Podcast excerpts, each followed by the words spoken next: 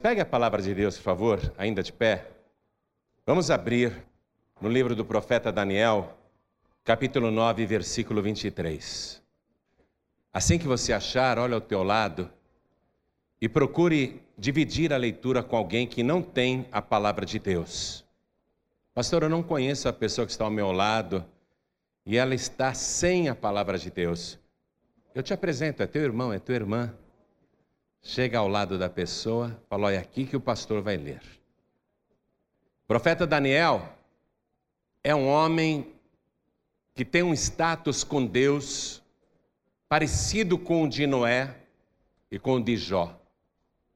Este homem que foi levado cativo para a Babilônia, ainda novo, e envelheceu na Babilônia, foi fiel a Deus em toda a sua vida. No final, já praticamente na sua velhice, ele recebe a visita do anjo do Senhor, o mensageiro de Deus, o Gabriel. E o Gabriel revela coisas a respeito do cativeiro, a reconstrução de Jerusalém, a chegada do Messias, o que aconteceria com o Messias. São revelações que vão até o anticristo. É uma coisa impressionante. Como a gente já conhece a história, fica fácil entender estas palavras que Gabriel falava para Daniel. Mas na época de Daniel elas eram cifradas. Pareciam um código indecifrável. Mas é impressionante como o que foi revelado aqui para o profeta Daniel se cumpriu e ainda tem uma parte para se cumprir. E se cumpre com precisão de datas. É de tirar o fôlego. Escute a leitura. Ó. Gabriel está falando para Daniel. No princípio das tuas súplicas saiu a ordem e eu vim para te declarar, porque és muito amado. Toma, pois, bem sentido na palavra e entende a visão. E aí começa a descrever, versículo 24. Setenta semanas estão determinadas sobre o teu povo e sobre a tua santa cidade. Aqui está falando de Jerusalém e do povo judeu para extinguir a transgressão e dar fim aos pecados, e espiar a iniquidade e trazer a justiça eterna, e selar a visão e a profecia, e ungir o Santo dos Santos. Sabe e entende desde a saída da ordem para restaurar e para edificar Jerusalém, até ao Messias, o príncipe, sete semanas e sessenta e duas semanas as ruas e as tranqueiras se reedificarão, mas em tempos angustiosos. E depois das sessenta e duas semanas será tirado o Messias e não será mais. E o povo do príncipe que há de vir destruirá a cidade e o santuário, e o seu fim será como uma inundação, e até o fim haverá guerra. Estão determinadas assolações. Até aqui tratou do passado e do nosso tempo. O versículo seguinte, 27, fala: E ele firmará um concerto com muitos por uma semana. Aqui já está falando do anticristo. Esta parte ainda precisa se cumprir e está para se cumprir. É isso que é apavorante. A gente pegar um texto que foi escrito há cerca de 2.500 anos atrás ver que parte dele já se cumpriu, parte está se cumprindo nos nossos dias e uma parte está para se cumprir, e é esta que eu estou aqui lendo para você no versículo 27. E ele firmará um concerto com muitos por uma semana, e na metade da semana fará cessar o sacrifício e a oferta de manjares, e sobre a asa das abominações virá o assolador e isso até a consumação, e o que está determinado será derramado sobre o assolador. Esta palavra que eu estou lendo para você, que parece de difícil compreensão, me interessa principalmente aqui o versículo 26. Versículo 26. E depois das sessenta e duas semanas será tirado o Messias, e não será mais. E o povo do príncipe que há de vir destruirá a cidade e o santuário, e o seu fim será como uma inundação. E até ao fim haverá guerra, estão determinadas assolações. Nós estamos vivendo o tempo das assolações. Eu vou ler mais uma vez este versículo e você repete em seguida. Vamos lá. E depois das 62 semanas será tirado o Messias e não será mais.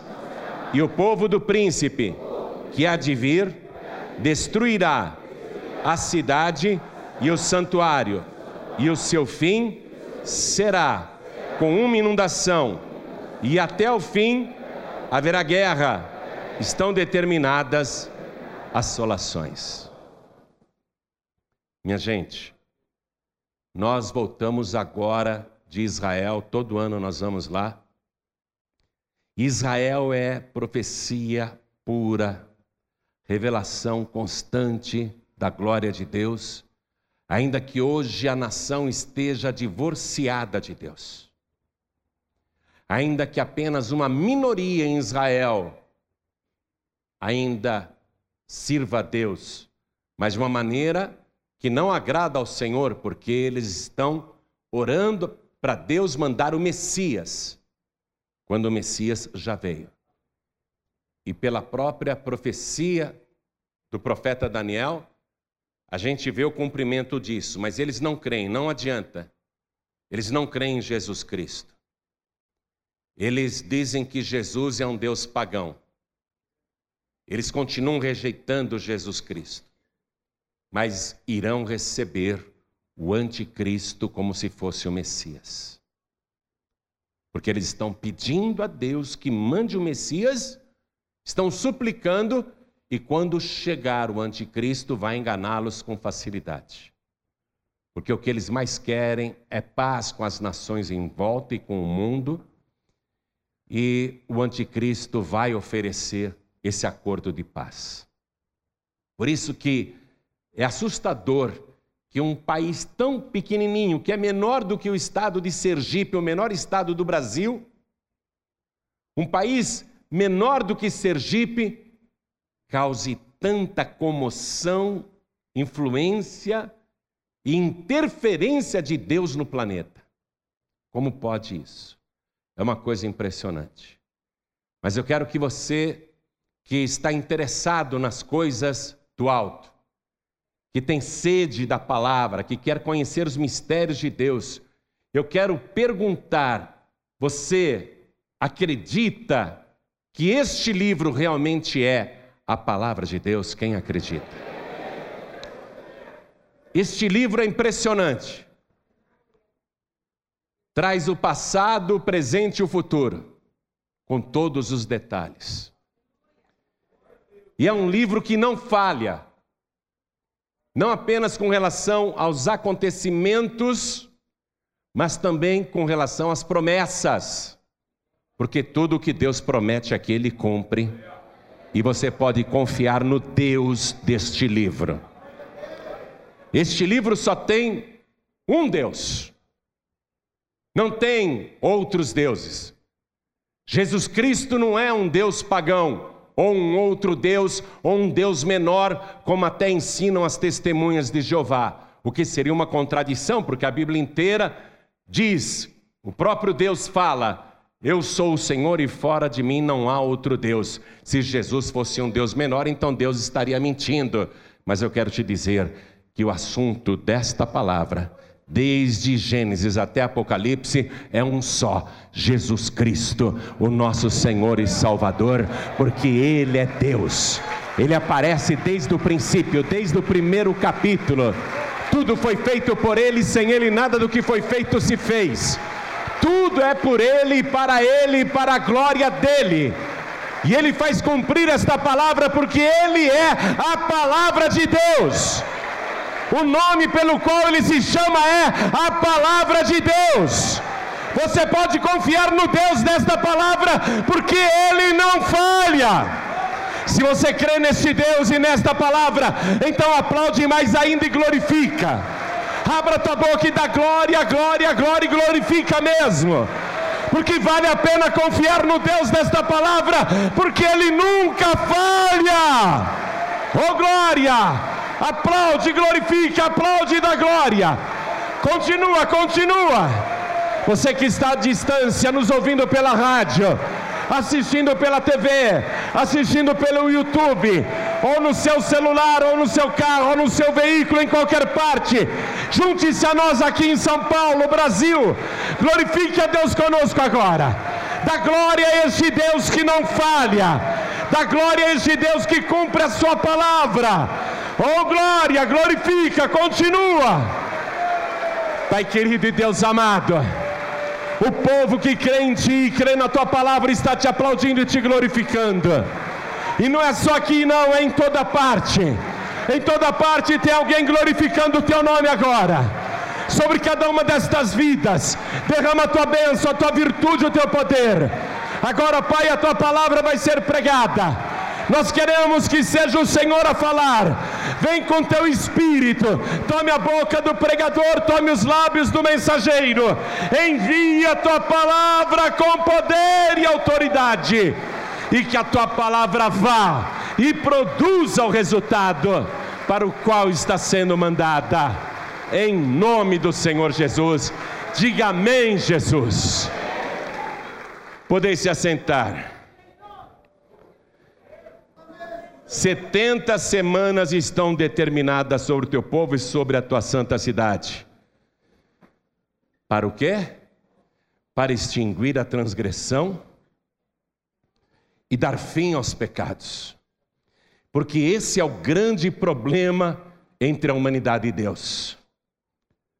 A causa do sofrimento humano e do sofrimento de Deus também. Porque você acha que Deus não sofre com essa situação? Eu pergunto para quem é pai, para quem é mãe. Se você vê o teu filho num caminho errado, se destruindo com umas companhias, você dorme tranquilo? Se o teu filho não te respeita, não te obedece, não te honra, te maltrata, te ofende, grita com você, blasfema, vira as costas, você fica tranquilo? A mesma situação vive o nosso Pai Celestial. Deus sofre. E Deus sofre por causa do pecado humano. Porque é muito triste para Deus ver um filho, ver uma filha se destruir. E não apenas destruir o seu próprio corpo físico aqui na terra, jogando a sua vida fora, mas destruir o principal, que é a alma. Perder a sua alma. Deus sofre por causa disso. E a causa do sofrimento é o pecado. Então, 70 semanas estavam determinadas, porque isso já aconteceu. Na época de Daniel era futuro, mas para nós já é passado. 70 semanas foram determinadas sobre o teu povo e sobre a tua santa cidade para extinguir a transgressão e dar fim aos pecados. Quer dizer que da época de Daniel, 70 semanas seria o prazo para liquidar de vez o pecado e espiar a iniquidade e trazer a justiça eterna, ou seja, uma expiação de pecado que trouxesse a justiça eterna, que fosse uma expiação definitiva, que não precisasse ser renovada nem substituída, e selar a visão e a profecia e ungir o santo dos santos. 70 semanas é uma numeração de anos, cada semana tem sete anos. Aqui se fala de 490 anos. Uma semana de anos, são sete anos, 70 semanas vezes sete, 490 anos. Esse seria o prazo para que o povo de Deus, para que a humanidade recebesse algo que extinguisse, olha só, extinguisse, não é quebrar o galho, esconder, ocultar ou deixar para lá, relevar, mas extinguir a transgressão e dar fim aos pecados, acabar com o poder do pecado e expiar a iniquidade, quer dizer, um pagamento que seria suficiente para liquidar a dívida da iniquidade e trazer a justiça eterna, selar a visão e a profecia e ungir o Santo dos Santos, o lugar mais sagrado do templo de Deus ou do tabernáculo celestial. Aí no versículo 25 ele fala: sabe e entende. Agora preste atenção. Desde a saída da ordem para restaurar e para edificar Jerusalém, até ao Messias, o príncipe, sete semanas e sessenta e duas semanas.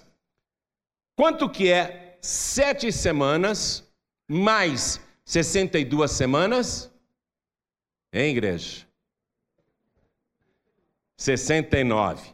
Vezes sete, que cada semana de anos é composta de sete anos. Quantos anos dá? Anote isso aí ao lado. Anote, porque é importante. 483 anos.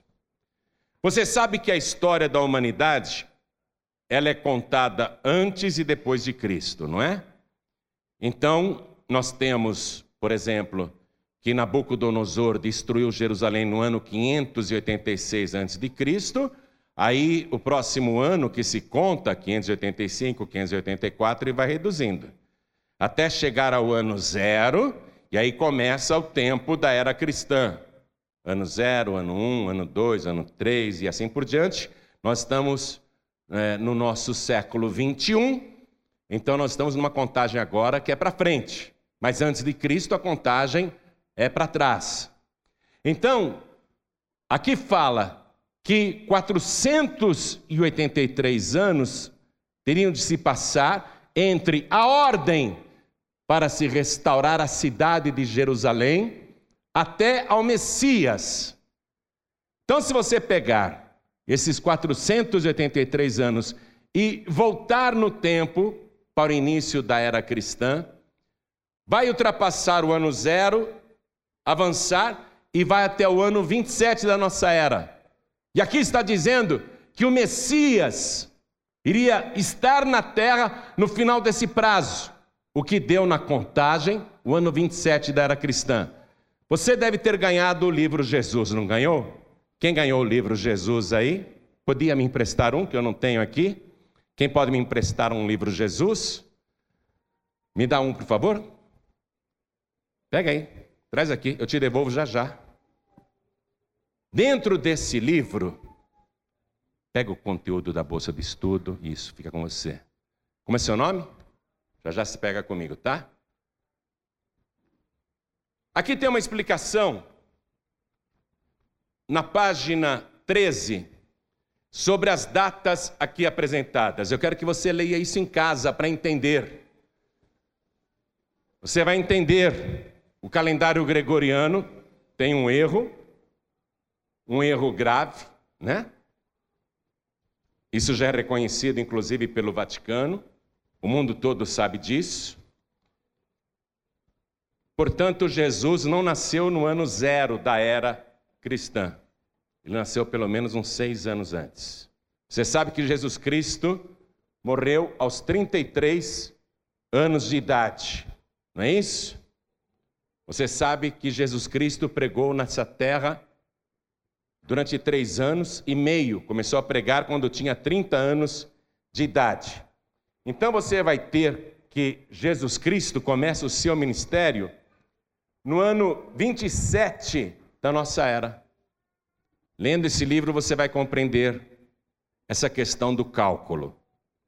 Mas você vê, Deus já sabia que o calendário gregoriano, que é o calendário ocidental, o nosso calendário, está errado, está defasado, em pelo menos seis anos. Porém, a profecia de Daniel, que foi escrita muitos anos antes da era cristã, ignorou totalmente esse erro de cálculo do calendário gregoriano e pôs a data correta. Olha aqui, o Messias, ele começa a pregar justamente no ano 27 dessa era, batendo com a revelação que Gabriel está falando aqui para o profeta Daniel. E aqui diz o seguinte: que isso seria feito com muita dificuldade, debaixo de tranqueiras, tempos angustiosos, por quê? Porque no tempo do Messias, a nação de Israel estava dominada pelo Império Romano e os tempos eram angustiosos. E depois das 62 semanas será tirado o Messias e não será mais. Quer dizer, o Messias foi tirado. Marcou-se o tempo que ele iria começar a trabalhar nesta terra e já profetizou que depois ele seria tirado. E Jesus Cristo foi tirado deste mundo. Eu quero que você vá comigo no livro do profeta Isaías, capítulo 53. Vamos ler aqui o versículo 8. Da opressão e do juízo foi tirado, Messias foi tirado. E é interessante que Isaías profetiza isso cerca de 700 anos antes da era atual. Da opressão e do juízo foi tirado, e quem contará o tempo da sua vida? Porquanto foi cortado da terra dos viventes, e pela transgressão do meu povo foi ele atingido. E puseram a sua sepultura com os ímpios e com o rico na sua morte, porquanto nunca fez injustiça, nem houve engano na sua boca. Todavia ao Senhor agradou o moê-lo, fazendo enfermar, quando a sua alma se puser por expiação do pecado. O que é que Gabriel estava mostrando para Daniel? O tempo em que haveria um pagamento pela expiação do nosso pecado e o pecado teria um fim. O profeta Isaías está recebendo a mesma revelação. E aqui diz: quando a sua alma se puser por expiação do pecado, verá a sua posteridade e prolongará os dias, e o bom prazer do Senhor prosperará na sua mão. Então o Messias foi tirado, volte para o profeta Daniel. E o povo do príncipe que há de vir, é forte esse texto. E o povo do príncipe que há de vir, aqui não é o príncipe Messias, aqui é o príncipe anticristo. E o povo do príncipe que há de vir, o povo do príncipe que há de vir, destruirá a cidade e o santuário, e o seu fim será com uma inundação, e até o fim haverá guerra. O povo do príncipe era o povo romano que estava lá, o império romano. Significa então que o anticristo, ele tem um reino, e o seu reino está em Roma. O seu império é em Roma. O império do anticristo é em Roma.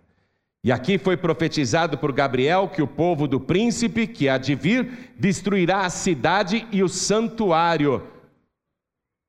Roma, no ano 70 da era cristã, cercou Jerusalém, sitiou a cidade e destruiu tudo completamente.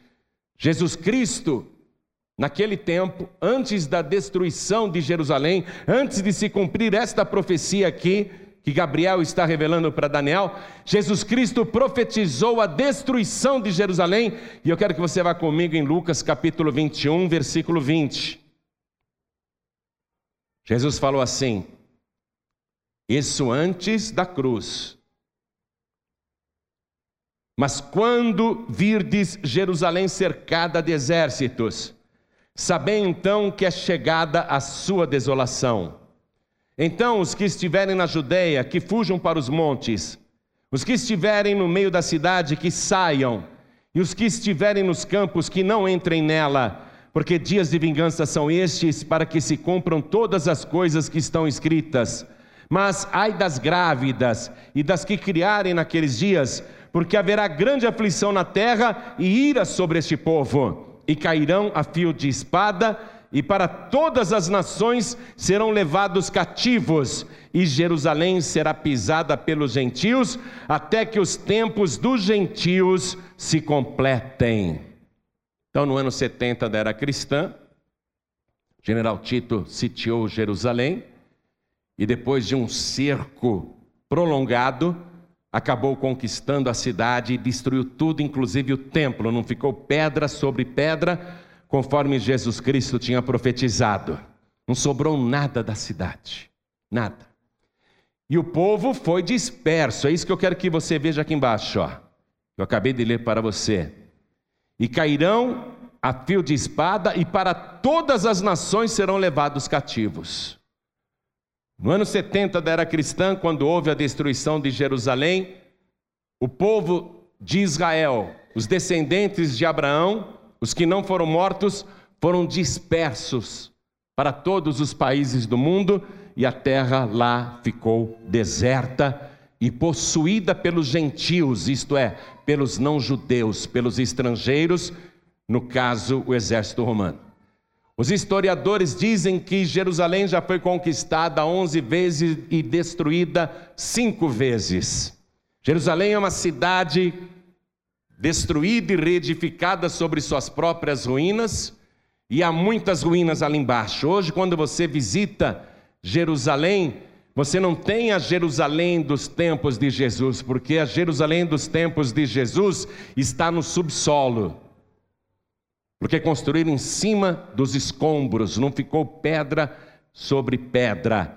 E o povo judeu foi espalhado para todas as nações da terra, conforme Jesus Cristo tinha profetizado, e assim ficou durante séculos. Jerusalém foi conquistada pelo Império Romano, depois foi conquistada pelos muçulmanos, pelos turcos, pelos britânicos, Muitos povos já se apoderaram de Jerusalém, os gregos, os persas e assim por diante. Mas aquilo ficou uma desolação só. Por que tudo isso aconteceu com Israel e com Jerusalém? Por que causa? Jesus Cristo, nesta ocasião, quando profetizava, ele chorou. Ele chorou, ele disse: Jerusalém, Jerusalém que matas os profetas e apedrejas os que te são enviados. Quantas vezes quis eu ajuntar os teus filhos, como a galinha junta os pintinhos debaixo de suas asas, e tu não quiseste? Mas agora a tua casa ficará deserta, porque não conheceste o tempo da tua visitação. Se Jerusalém tivesse recebido Jesus como rei, nada disso teria acontecido mas eles derramaram o sangue do próprio Deus na Cidade Santa. E é por causa desse derramamento de sangue que todas estas coisas sobrevieram sobre aquele povo, inclusive no julgamento de Jesus, quando Pilatos começou a lavar as mãos e dizer: Eu estou livre do sangue deste justo. Todos gritaram: O seu sangue caia sobre nós e sobre os nossos filhos. Eles mesmos pediram que todo esse mal lhes sobreviesse, e o mal estava profetizado e viria por causa do sangue derramado. Então agora vamos lá em Ezequiel capítulo 36, versículo 18. Profeta Ezequiel, capítulo 36, versículo 18. Deus falando: Derramei, pois, o meu furor sobre eles, por causa do sangue que derramaram sobre a terra e dos seus ídolos com que a contaminaram. E os espalhei entre as nações, e foram espalhados pelas terras, conforme os seus caminhos e conforme os seus feitos, eu os julguei. E chegando às nações para onde foram, profanaram o meu santo nome, pois se dizia deles: Estes são o povo do Senhor e saíram da sua terra. Depois que os judeus saíram de Jerusalém no ano 70 da era cristã e foram espalhados pelo mundo, levantou-se contra os descendentes de Abraão um ódio mundial. E eles passaram a ser perseguidos em todo o mundo, perseguidos como nunca tinham sido perseguidos antes. E tudo isso estava profetizado também aqui em Ezequiel, por causa do sangue derramado. Mas Deus diz assim no versículo 21: Mas eu os poupei por amor do meu santo nome, que a casa de Israel profanou entre as nações para onde foi. O mundo falava mal do Deus de Israel por causa dos descendentes de Abraão. Por causa do que eles fizeram, Deus acabou sendo blasfemado entre os povos. Versículo 22. Dize, portanto, a casa de Israel: Assim diz o Senhor Yahvé: Não é por vosso respeito que eu faço isto, ó casa de Israel, mas pelo meu santo nome que profanaste entre as nações para onde vós fostes. E eu santificarei o meu grande nome, que foi profanado entre as nações, o qual profanastes no meio delas. E as nações saberão que eu sou o Senhor, diz o Senhor Yahvé, quando eu for santificado aos seus olhos. E aí Deus faz uma profecia no versículo 24. E vos tomarei dentre as nações, e vos congregarei de todos os países, e vos trarei para a vossa terra. Deus estava dizendo: Eu espalhei, mas um dia eu vou trazer vocês de volta. Ainda no profeta Ezequiel, capítulo 34, versículo 11. Porque assim diz o Senhor Yahvé: Eis que eu, eu mesmo, procurarei as minhas ovelhas e as buscarei. Como o pastor busca o seu rebanho no dia em que está no meio das suas ovelhas dispersas, assim buscarei as minhas ovelhas e as farei voltar de todos os lugares por onde andam espalhadas, do dia de nuvens e de escuridão e as tirarei dos povos, e as farei vir dos diversos países, e as trarei à sua terra, e as apacentarei nos montes de Israel, junto às correntes e em todas as habitações da terra em bons pastos as apacentarei, e nos altos montes de Israel será a sua malhada. Ali se deitarão numa boa malhada e pastarão em pastos gordos nos montes de Israel. Eu apacentarei as minhas ovelhas e eu as farei repousar, diz o Senhor Yahvé. Então Deus está profetizando que depois de tudo que aconteceu, um dia ele iria pessoalmente criar um movimento mundial para trazer de volta as suas ovelhas. Agora você vai ver uma revelação impressionante sobre isso e muito atual no livro do profeta Isaías, capítulo 60, versículo 8. É muito impressionante o que nós vamos ler agora. Aliás, eu vou ler desde o versículo 1 para você entender o contexto. Isaías capítulo 60. Levanta-te, resplandece, porque já vem a tua luz e a glória do Senhor vai nascendo sobre ti. Porque eis que as trevas cobriram a terra e a escuridão os povos, mas sobre ti o Senhor virá surgindo e a sua glória se verá sobre ti. E as nações caminharão à tua luz e os reis ao resplendor que te nasceu. Levanta em redor os olhos e vê Todos estes já se ajuntaram e vêm a ti. Teus filhos virão de longe, e tuas filhas se criarão ao teu lado. Então o verás e serás iluminado, e o teu coração estremecerá e se alargará, porque a abundância do mar se tornará a ti, e as riquezas das nações a ti virão. A multidão de camelos te cobrirá, os dromedários de Midian e Efa, todos virão de Sabá, ouro e incenso trarão e publicarão os louvores do Senhor. Todas as ovelhas de Quedar se congregarão junto a ti, e os carneiros de Nebaiote te servirão. Com agrado subirão ao meu altar, e eu glorificarei a casa da minha glória. Agora vê o versículo 8. Quem são estes que vêm voando como nuvens e como pombas às suas janelas? Como que um profeta que viveu há 2.700 anos atrás, aproximadamente, escreve esta pergunta no meio da profecia, porque ele está tendo uma visão.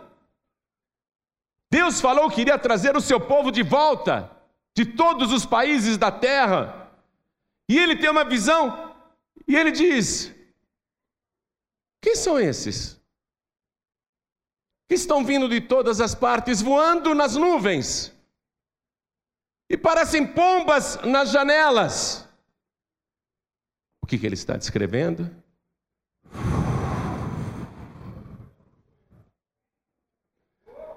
Como é que ele poderia descrever um avião se ele nunca tinha visto um avião? Ele só está vendo aquilo voando e pessoas nas janelas olhando. E ele diz: parecem pombas que estão olhando pela janela. E eles vêm voando, quem são estes? Quem são estes que vêm voando como nuvens e como pombas às suas janelas? Certamente as ilhas me aguardarão, e primeiro os navios de Tarsis, para trazer teus filhos de longe. Olha cá, antes do avião, os navios. Primeiro os navios de Tarsis. Primeiros navios antes dos aviões. Iriam trazer o povo. De 1945, quando acabou a Segunda Guerra Mundial e cerca de 6 milhões de judeus foram vitimados pelo nazismo. Os que sobreviveram e voltaram para a Europa eram mortos. Morriam também de fome, de doenças, porque todo mundo desprezava o povo judeu. Mas houve gente, movida pelo Espírito de Deus, resolveu pegar uma quantidade de 70 mil judeus sobreviventes da Segunda Guerra Mundial, que eram famélicos, magérrimos, doentes, e resolveram colocar em dez navios velhos e trazer 70 mil clandestinos de volta à Terra Santa, de 1945 a 1948. Esses dez navios velhos, antes dos aviões, primeiros navios de Tarsis, começaram a trazer na surdina, em oculto, aqueles sobreviventes judeus. E por que, que eles traziam em oculto? Porque na época a Palestina estava dominada pela Grã-Bretanha e a Inglaterra tinha feito um bloqueio naval para impedir o acesso à Terra Santa. Mas estes dez navios velhos, de uma maneira sobrenatural, conseguiram furar o bloqueio naval britânico e introduzir esses sobreviventes de volta a uma terra que até então estava totalmente desolada e pisada pelos gentios, pelos estrangeiros. Então eles voltam. Então leia comigo de novo, para a gente entender. Vamos ler o versículo 8 e o 9 outra vez.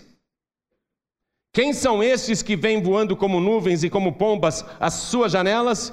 Certamente as ilhas me aguardarão, e primeiro os navios de Tarsis para trazer teus filhos de longe, a sua prata e o seu ouro com eles, na santificação do nome do Senhor teu Deus e do Santo de Israel, porquanto te glorificou. Eles começaram a voltar para a terra prometida. Começou a se cumprir a profecia. E desde 1948, Israel passou a viver um repovoamento. Quando os primeiros judeus chegaram ali, as nações árabes imediatamente atacaram aqueles colonos israelenses e, por milagre do século 20, milagres que você só vê no Antigo Testamento, aqueles colonos despreparados, famélicos, doentes, venceram todas as nações árabes em volta. E até hoje, vive em estado de guerra. O que foi que eu li para você aqui no profeta Daniel? Vamos retornar lá? Eu li no versículo 26. E depois das 62 semanas será tirado o Messias e não será mais. E o povo do príncipe que há de vir destruirá a cidade e o santuário, e o seu fim será com inundação. E até ao fim haverá guerra. Estão determinadas as solações. Israel é um país que vive em estado de guerra. Sair de Israel é relativamente fácil, entrar é muito difícil. As pessoas que vão conosco todos os anos para Israel sabem disso. A gente vai sair de Israel para ir para o Egito, é tranquilo. Mas quando a gente volta do Egito para retornar a Israel, o exército de Israel revista tudo. Pode ser uma senhorinha de 90 anos. Eles não querem saber. Toda a sua bagagem é revistada. E se eles desconfiarem de qualquer pessoa, a pessoa fica horas lá. Num desses anos que eu fui para Israel, tinha um pastor de outra igreja na nossa caravana. E ele estava com uma camiseta escrita em alemão, não sei o que estava escrito em alemão ali, mas com certeza aquilo não agradou o exército de Israel. E mesmo depois dele explicar que ele era um pastor brasileiro e a gente falar que ele era um pastor de Minas Gerais, ele ficou trancado numa sala e foi interrogado durante quatro horas. Por fim, mandaram ele tirar toda a roupa. Foi um interrogatório tão terrível, uma pesquisa tão cruel para ver se ele tinha qualquer coisa no corpo, que esse pastor fez xixi no chão. E tanto medo que ele ficou. Sabe por quê? Porque Israel até hoje, é um país que está em guerra. É o exército mais poderoso do mundo. É o exército mais bem preparado do planeta. As mulheres ali servem o exército. Com 18 anos, elas têm de ficar dois anos se dedicando ao exército. Sabem lutar, manejar armas, tudo. E os rapazes, com 18 anos, são obrigados a servir três anos. E depois que terminam os três anos, eles nunca são considerados reservistas como nós aqui no Brasil, porque eles estão sempre preparados para a guerra, porque até o fim haverá guerra. Esta é a palavra. Tudo está se cumprindo naquela parte do mundo, e eu vi em Israel o cumprimento desta palavra, onde Deus prometia trazer os filhos de longe esta última vez, quando nós chegamos no aeroporto de Tel Aviv, eu pensei que eu estava na rodoviária do Tietê. Pensei que eu estava na Praça da Sé na hora do rush. Falei, eu nunca vi tanta gente nesse aeroporto. Todos judeus que estão voltando do mundo inteiro. No dia seguinte, nós fomos para o nosso primeiro passeio cultural, o museu onde os cristãos ajudaram os judeus. Sempre ajudaram os judeus, verdadeiros cristãos. Não estou falando de Roma, não, porque Roma matou tantos judeus como Hitler matou também. Estou falando de cristãos verdadeiros. Um museu dedicado aos cristãos do mundo que ajudaram os descendentes de Abraão. E quando nós fomos para este museu, eu falei: que congestionamento é esse em Jerusalém? E todas as vezes que nós nos locomovemos em Jerusalém, em Israel, congestionamento. Sabe por quê? Judeus do mundo inteiro estão em pleno cumprimento desta profecia. Alguma coisa está para acontecer. Uma coisa muito séria está para acontecer. Eu tenho uma matéria aqui da revista Veja, que quando eu li, eu fiquei abismado. Passagem de ida para Tel Aviv Judeus franceses estão saindo da França porque não se sentem mais seguros. Depois do ataque àquele jornal Charlie, depois do ataque a museus e restaurantes judeus, eles estão dizendo que não podem mais sair na rua em plena França. A França que é um país democrático e tem como lema da sua revolução fraternidade, igualdade, liberdade. Os judeus lá não são tratados desse jeito. Basta usar um kippah, que é aquele chapeuzinho típico de judeu, para as pessoas serem cuspidas na rua, maltratadas e perseguidas. Enquanto isso, o islamismo está proliferando em toda a França e movendo essa perseguição contra os judeus franceses. Eles estão sendo brutalmente humilhados e perseguidos. Parece até o prenúncio de uma guerra. Então eles estão preferindo sair da França, deixando tudo para trás e estão retornando para a terra prometida. E sabe por que, que eles estão voltando para lá? Eles não sabem, mas é para cumprir esta palavra de Deus, esta palavra que nunca falha. E isso está acontecendo na Inglaterra, está acontecendo na Dinamarca, está acontecendo na Holanda, está acontecendo em todos os países da Europa. Os judeus do mundo inteiro estão saindo dos países e retornando para a terra prometida, porque Deus prometeu que iria restaurar a glória de Israel. Então eles estão voltando. Sabe qual é o argumento das pessoas entrevistadas aqui pela revista? Por que, que vocês estão voltando? Eles dizem, porque Israel hoje é o país mais seguro do mundo, e é mesmo. Eu garanto para você, depois que você entra em Israel, você pode descansar, você pode ficar tranquilo, tranquila, não precisa ter medo de mais nada, porque Israel é o país mais seguro do mundo. Os judeus que antes não se sentiam seguros na terra prometida, agora eles estão inseguros no mundo todo por causa do Estado Islâmico, e o Estado Islâmico é radical, mas ele segue a doutrina de Maomé, e mesmo os muçulmanos, que nós podemos dizer são mais é, tranquilos, se eles seguirem o Alcorão, Maomé diz: matem todos que não são muçulmanos. E eles levam isso ao pé da letra. Nesses países dominados pelo Islã, os cristãos estão sendo assassinados. Judeus então nem se fala. A Arábia Saudita, que parece um país moderno, tenta abrir uma Bíblia na Arábia Saudita. Tenta falar de outra pessoa que não seja Maomé lá na Arábia Saudita ou em qualquer país muçulmano.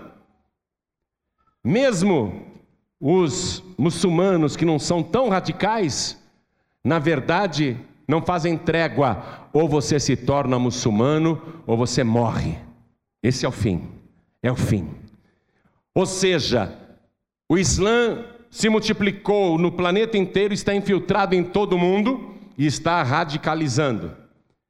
E eles estão determinados a dominar o mundo. Já estão dominando a Europa. E a Europa democrática e banana não faz absolutamente nada. Vai dando liberdade, liberdade, liberdade, e eles vão aprontando cada vez mais. Porque um muçulmano, ele pode ter dez esposas e com cada esposa ele faz dez filhos. O judeu e o cristão, coitado de nós, só pode ter uma mulher.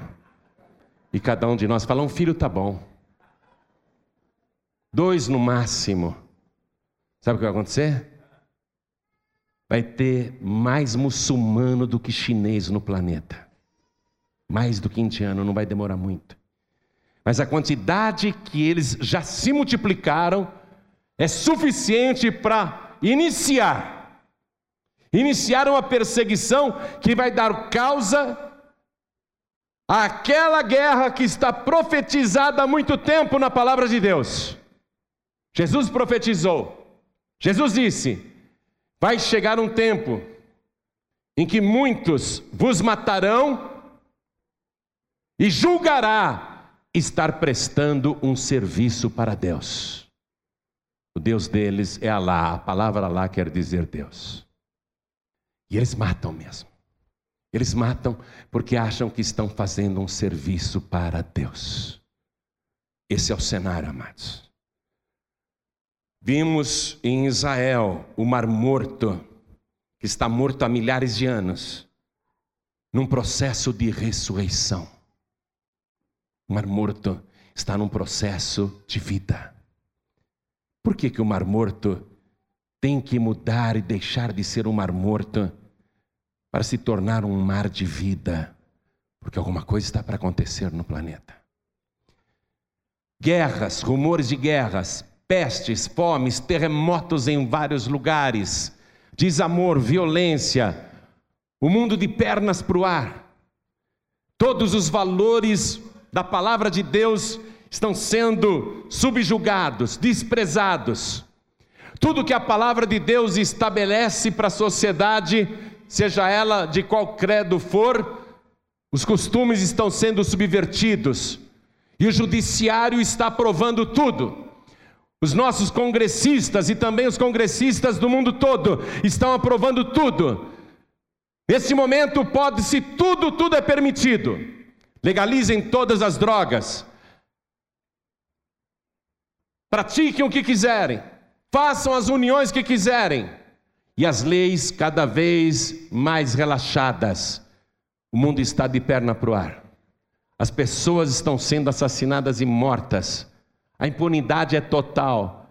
Miséria, caristia, inflação, superpopulação, confusão espiritual, egoísmo, culto ao corpo, vaidade. Essa é a sociedade mais materialista de todos os tempos. Esta é a sociedade mais vaidosa de todos os tempos. A humanidade está preocupada só com a dieta, só com exercício, com academia, com o corpo, e as pessoas esqueceram o mais importante, que é a alma, é o espírito. Igrejas na Europa estão vazias, ou então virando discotecas ou bares, danceterias. Igrejas vazias no mundo todo. Mas eu louvo a Deus por aquilo que está acontecendo aqui no Brasil porque nós podemos dizer: um verdadeiro avivamento está acontecendo neste tempo, e o Brasil hoje é responsável pela evangelização do mundo. O mundo se esqueceu de Deus, mas os adeptos de Maomé não, e eles estão cada vez mais radicalizados. O que está para acontecer nesse planeta? Guerras e rumores de guerras. Israel, que é um país, como eu te disse, menor do que o estado de Sergipe, e eu estou falando do menor estado do Brasil. Israel é menor do que Sergipe. Uma boa parte de Israel é pedra e areia. Só o norte que é mais fértil. Um país minúsculo, com tanta tensão da terra. Um lugar de conflitos permanentes.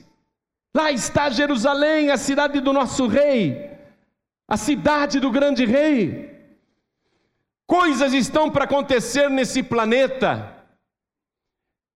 E mesmo dentro de Israel, ninguém se dá conta.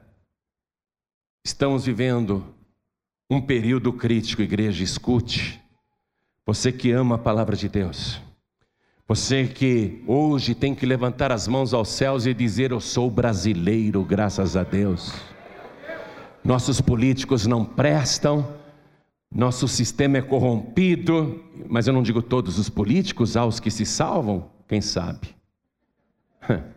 Quem sabe um entrará no céu ou dois, não são todos. Mas mesmo com todos os problemas do nosso país, mesmo com todas as dificuldades da nossa nação, você que está aqui hoje ouvindo esta palavra, você é bem-aventurado, bem-aventurada. Porque você pode vir para a casa de Deus, pode aplaudir e glorificar o nome do Senhor. Você pode falar de Jesus Cristo para quem você quiser. Você pode pregar no rádio, na televisão, você pode pregar na praça, no trem, na estação, no metrô. Você pode carregar a tua Bíblia sem ser apedrejado, sem ser morto. Você pode falar, eu sou cristão, eu sou de Jesus Cristo. Nós somos um povo privilegiado nesse mundo conturbado. Mas nós não podemos nos esquecer de que alguma coisa está para acontecer. Alguma coisa muito séria está para acontecer. Os judeus voltando para Israel, sabe o que a mídia está chamando esse fenômeno? O mais novo êxodo o mais novo êxodo. É um novo êxodo de todas as nações. Pessoas estão indo de avião, estão indo de navio, estão indo de todos os modos para aquela terra. Porque hoje ali é considerado o lugar mais seguro do planeta. Deus está fazendo esse movimento. Mas há uma outra profecia sobre isto, que eles não sabem, poucos sabem. Quero que você vá comigo na primeira carta aos Tessalonicenses. Primeira carta aos Tessalonicenses, capítulo 5. Eu vou ler desde o versículo 1. Escute. Mas, irmãos, acerca dos tempos e das estações, não necessitais que se vos escreva. Porque vós mesmos sabeis muito bem que o dia do Senhor virá como ladrão de noite. É isto que está para acontecer o dia do Senhor virá como ladrão de noite. Algum ladrão avisa que vai assaltar? Ladrão diz para você: essa noite eu vou assaltar a tua casa, tá bom? Às três da manhã? É assim que o ladrão faz? Ou ele te pega de surpresa, você ainda deitado na tua cama, hein? Você leva o maior susto. Graças a Deus nunca entrou um ladrão na minha casa. Mas eu fico imaginando, já pensou você deitado na sua cama e um ladrão te acorda com uma arma na cabeça? Coração dispara, não dispara? O ladrão não avisa que ele vai assaltar tua casa. Ó, oh, não sei se o ladrão vai assaltar essa noite tua casa ou se vai ser amanhã à noite. Você consegue ficar acordado, acordado a noite inteira para vigiar tua casa? Não dá, né? Se o ladrão chegar, chegou. É verdade ou não é? Assim vai ser a vinda de Jesus. Porque vós mesmos sabeis muito bem que o dia do Senhor virá como ladrão de noite. Agora escute. Sobre a questão de judeus do mundo inteiro estarem voltando para Israel. Esse êxodo deste século sobre eles falarem que Israel é hoje o país mais seguro do planeta. E é mesmo. E é mesmo, te garanto. Te garanto que Israel é mesmo hoje o país mais seguro do mundo. Mais seguro que os Estados Unidos, te garanto. Mesmo rodeado de inimigos. Israel é hoje o país mais seguro do mundo. Lá, o judeu pode ficar sossegado, pode criar a família. Pode projetar, fazer planos, casar, se dar em casamento, fazer festas, viver, planejar, construir, edificar. Mas aqui diz assim no versículo 3 a profecia: Pois que, quando disserem a paz e segurança, então lhes sobrevirá repentina destruição, como as dores de parto àquela que está grávida, e de modo nenhum escaparão. Sabe por que não escaparão? Porque ao norte tem o Líbano e a Síria. A Síria está cheia de armas químicas apontadas para Israel. O Hezbollah e outros grupos islâmicos têm armas no Líbano para atacar Israel. A Jordânia, do lado direito, faz divisa com Israel, mas hoje vive uma paz, um acordo de paz, porém no momento da guerra, do ataque, a Jordânia é um país árabe. A Jordânia ficará do lado árabe. Embaixo tem o Egito, que faz fronteira com Israel. Do lado está a Pérsia, que é o Irã hoje. E do outro lado está a Babilônia, que é o Iraque hoje. Israel está cercado por países inimigos com armas poderosas apontadas e todos eles querem a extinção de Israel. Eles não querem acordo de paz. Israel tenta tudo para viver em paz com seus vizinhos. Pegou a cidade de Belém, onde nasceu Davi e nasceu Jesus, e disse para os palestinos: Se a gente der Belém para vocês, vocês param de jogar bomba na gente? Sim. Coisa nenhuma. Tem a faixa de Gaza. Hamas está ali. Toda hora jogando mísseis em Israel. Só que a faixa de Gaza fica dentro de Israel. Vê se você entende isso. É como se fosse o estado de Mato Grosso, mais ou menos na mesma posição.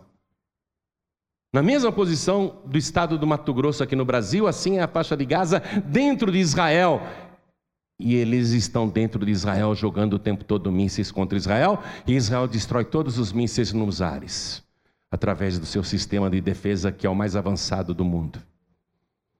O Egito armado até os dentes. As nações embaixo, o Irã, o Irã construindo bomba atômica porque eles querem tirar, varrer Israel do mapa. O presidente do Irã já falou isso várias vezes. Nós queremos varrer Israel do mapa. Não queremos paz com os judeus, queremos a extinção dos judeus. A profecia que está falando que os judeus que estão voltando para a terra prometida estão lá porque sentem que ali é o lugar mais seguro do mundo, mas a profecia diz: quando disserem a paz e segurança, então lhes sobrevirá repentina destruição. E Jesus disse: se aqueles dias não fossem abreviados, nenhuma carne sobreviveria. Sabe por quê? Bomba atômica. O que está para acontecer? A grande tribulação. Tudo está pronto. O mundo hoje está um lixo, está um caos, mas você não viu nada. Espero que não veja, por isso que eu estou pregando hoje. Espero que você ouça esta palavra e se arrependa. Espero que você escute isto como advertência e pare de viver como está vivendo, entregue a tua vida para Jesus Cristo e sirva ao Senhor fielmente todos os dias da tua vida ou pelo tempo que ainda nos resta. Espero que você ouça, porque a grande tribulação será muito pior do que você está vendo hoje no mundo muito, muito pior. Mas só vai passar pela grande tribulação aqueles que são desviados e aqueles que não quiseram ouvir o apelo amoroso de um Salvador banhado de sangue. Aqueles que viraram as costas para o Messias e disseram: Não, eu tenho a minha religião, eu tenho a minha maneira de pensar, não, eu não estou interessado nisso. Mas aquele e aquela que receber Jesus Cristo, Filho de Deus, o Messias, aquele que extinguiu o pecado com um único ato, aquele que fez pagamento pela nossa iniquidade, aquele que pagou pela expiação da nossa dívida, quem receber Jesus Cristo como único, suficiente, exclusivo e eterno Salvador, vai ter o seu nome escrito no livro da vida do Cordeiro, e se estiver servindo ao Senhor fielmente, quando a trombeta soar, será raptado violentamente da terra a uma velocidade maior do que a luz e irá ao encontro do Senhor Jesus nas nuvens dos céus. Escapará da grande tribulação que já está às portas. Por que, que o Mar Morto vai ressuscitar? Porque depois das bodas do Cordeiro, que nós vamos passar com Ele lá na glória, que vai durar três anos e meio, vai chegar um momento que a gente vai estar com Ele lá em cima naquela festa. Aí Jesus vai mostrar para a gente e vai dizer: a festa acabou, já comemoramos a vitória. Bem-aventurados e santos aqueles que venceram. Mas agora eu tenho que olhar para Israel e para os descendentes de Abraão. Abraão, meu amigo, eu sou judeu. Eu nasci como judeu. Jesus é judeu.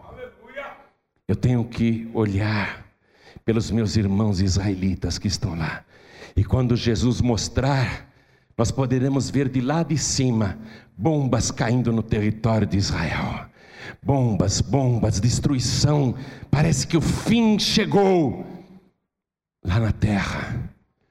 Esse povo que hoje está se refugiando em Israel, escutando as bombas, vendo a destruição iminente, eles irão clamar: Ó oh Deus de Abraão, Deus de Isaac, Deus de Jacó, Senhor Yahvé, socorre o teu povo. Eles vão pedir pela presença de Yahvé. Mas quando o céu se abrir e o socorro vier, eles verão que Iavé é o nosso Senhor e Salvador Jesus Cristo, que virá montado num cavalo branco, tão diferente daquele Jesus que entrou em Jerusalém montado num jumentinho. Aqui na terra ele veio num jumentinho, em Jerusalém ele entrou num jumentinho, mas naquele dia ele virá montado num cavalo branco e com todos os seus exércitos do céu, e nós, e nós, os salvos, os lavados, os remidos, juntamente com o Senhor. Esse dia está chegando. Eu estou aqui, eu estou aqui esperando. Estou esperando. Oro, oro, lê a palavra. Busca a presença do Senhor. Porque eu sei que aquele dia está próximo. Eu tenho que ouvir a trombeta soar. Você tem que ouvir a trombeta soar. Para você ouvir a trombeta soar, os teus ouvidos têm de estar purificados pelo sangue de Jesus. Você tem de ter ouvidos espirituais e não ouvidos carnais.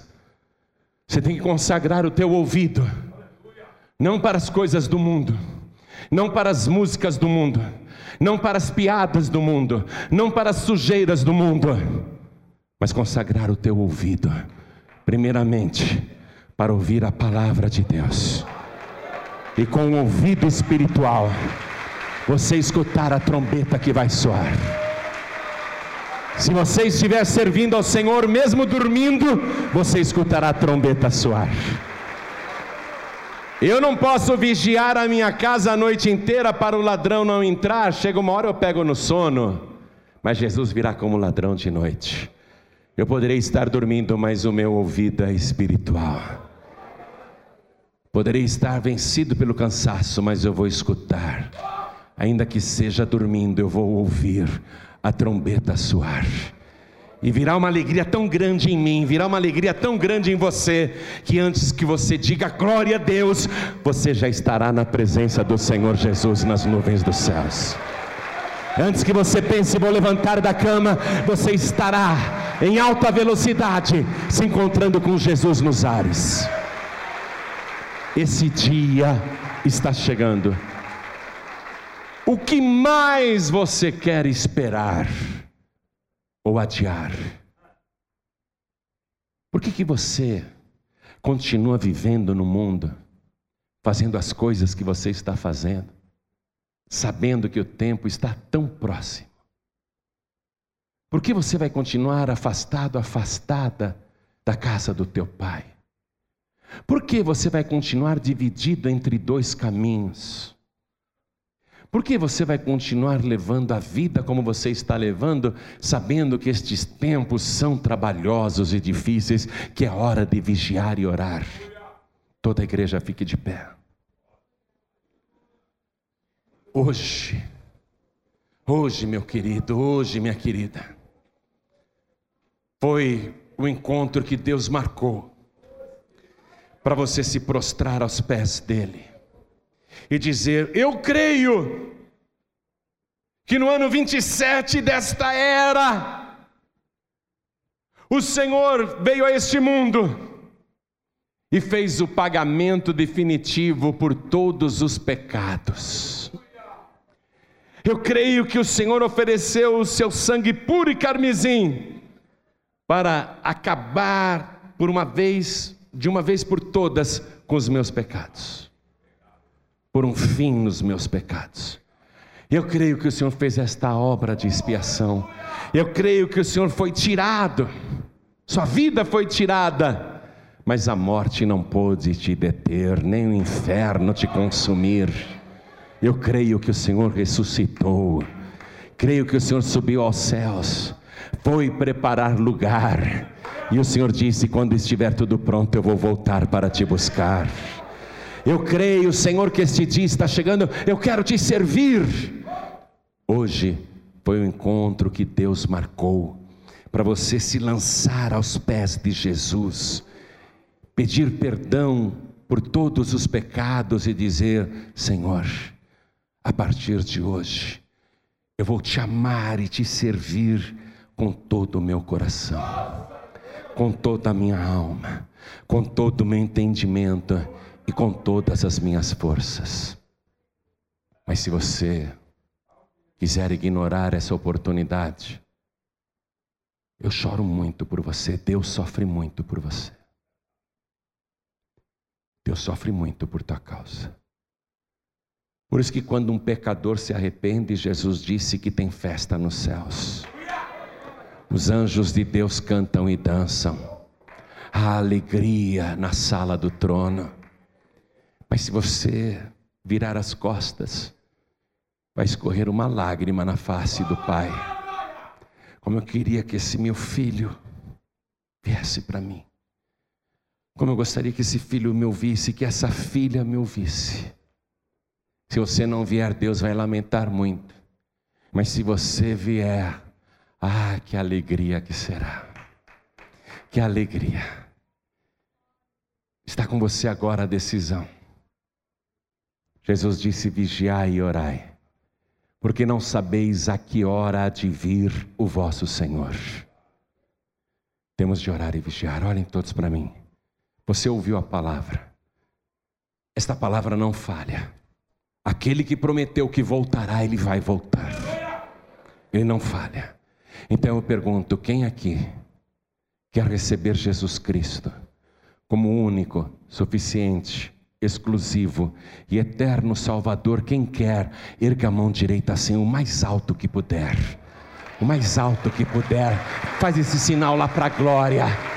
Chacoalha tua mão e fala: Eu quero, eu quero, eu quero. Oh glória, todos que ergueram as mãos, em nome de Jesus, saiam dos seus lugares, peçam licença para a multidão e venham aqui para frente.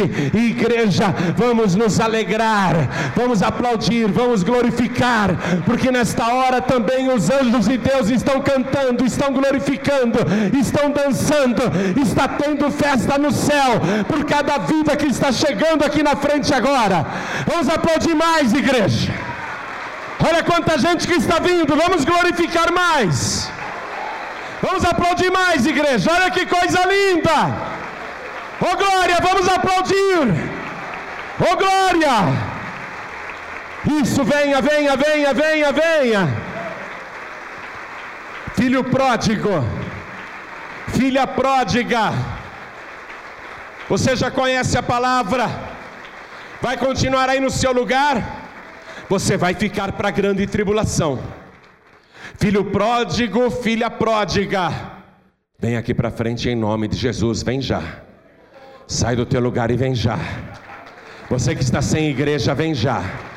Você que faz tempo que não toma santa ceia, vem já. Você que está afastado, afastada, vem já. Escape, escape, escape enquanto é tempo.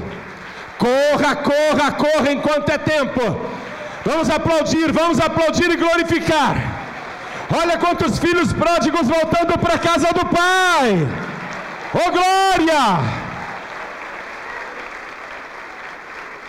Oh glória, está vindo mais. Está vindo um monte. Jesus está voltando mesmo, igreja. O Espírito de Deus está se derramando na terra. Meu Deus!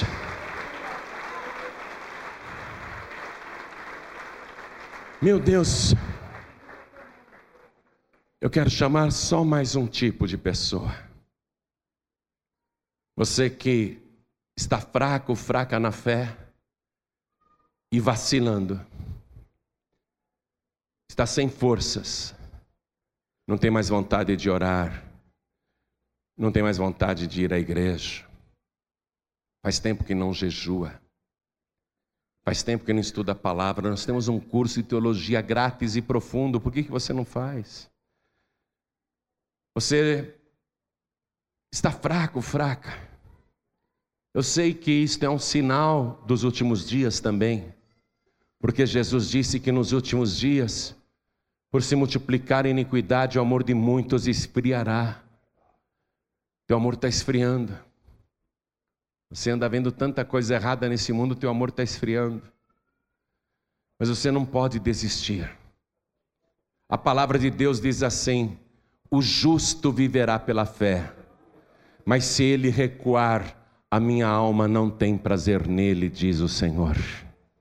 Deus não tem prazer em quem desiste. Você não pode desistir.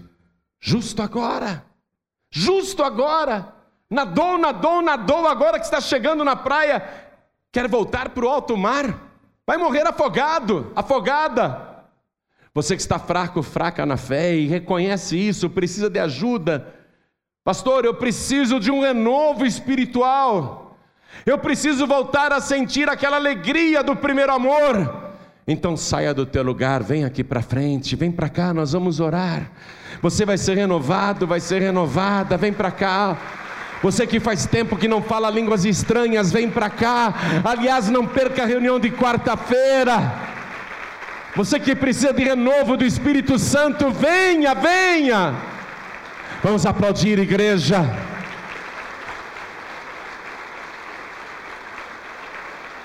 Enquanto essas pessoas estão vindo, quero falar com você que está assistindo esta mensagem na TV, no YouTube, ou então algum pregador do telhado copiou o DVD e disse: assista isso aqui e te deu esse DVD. Olha só, você ouviu uma palavra que foi te buscar aí aonde você está. Você precisa decidir mudar de vida. Quer entregar a vida para Jesus, voltar para Jesus? Se ajoelha aí ao lado do teu televisor ou ao lado do teu computador. Quero falar com você que está nos ouvindo no seu veículo, você que está nos ouvindo dentro do trem do comboio, do metrô, da lotação, da van, está nos ouvindo no celular, no Walkman, está nos ouvindo no radinho. Você que está nos escutando aí pelo aplicativo dos pregadores do telhado. Você que está escutando esta mensagem à distância, inclusive em outro país. Jesus te levou esta palavra. O Senhor falou contigo, te mostrou o que está para acontecer. Não é hora de vacilar. O dia é hoje, a hora é esta. Quer entregar a vida para Jesus? Eu sei que não dá para se ajoelhar. Onde você está, eu sei que não dá. Você está dirigindo, está em trânsito. Tem gente me ouvindo agora enquanto corre na academia, na esteira. Está ouvindo aí com fone de ouvido. Quer entregar a vida para Jesus? Faça um sinal, coloque a mão direita sobre o teu coração. Nós vamos orar já já. Você que está ouvindo pelo rádio pelo computador em casa, no trabalho, na cadeia no hospital. É possível você se ajoelhar onde está? Ajoelhe-se, porque nós vamos fazer uma oração agora. Eu tenho certeza que o Senhor Jesus vai te abençoar. Filhos pródigos que estão nos ouvindo à distância, procurem uma igreja, procurem uma igreja, voltem para Jesus, mas procurem uma igreja que prega realmente a palavra de Deus, onde não há misticismo nem exploração da fé Procure uma igreja onde não há comércio, onde Jesus é glorificado como Deus, onde a palavra é pregada para a salvação das almas. Procure uma igreja e comece a congregar. Faça isto. Todos que estão me ouvindo à distância, inclusive em outros países, procurem uma igreja. Estejam em comunhão, congreguem, porque Jesus disse: Onde estiverem dois ou três reunidos em meu nome, aí estou eu presente no meio deles. Você tem de congregar, volte para Jesus, vá para a casa do Pai.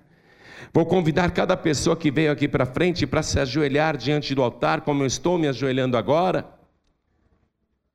Eu quero que você coloque a mão direita sobre o teu coração e a igreja continue de pé.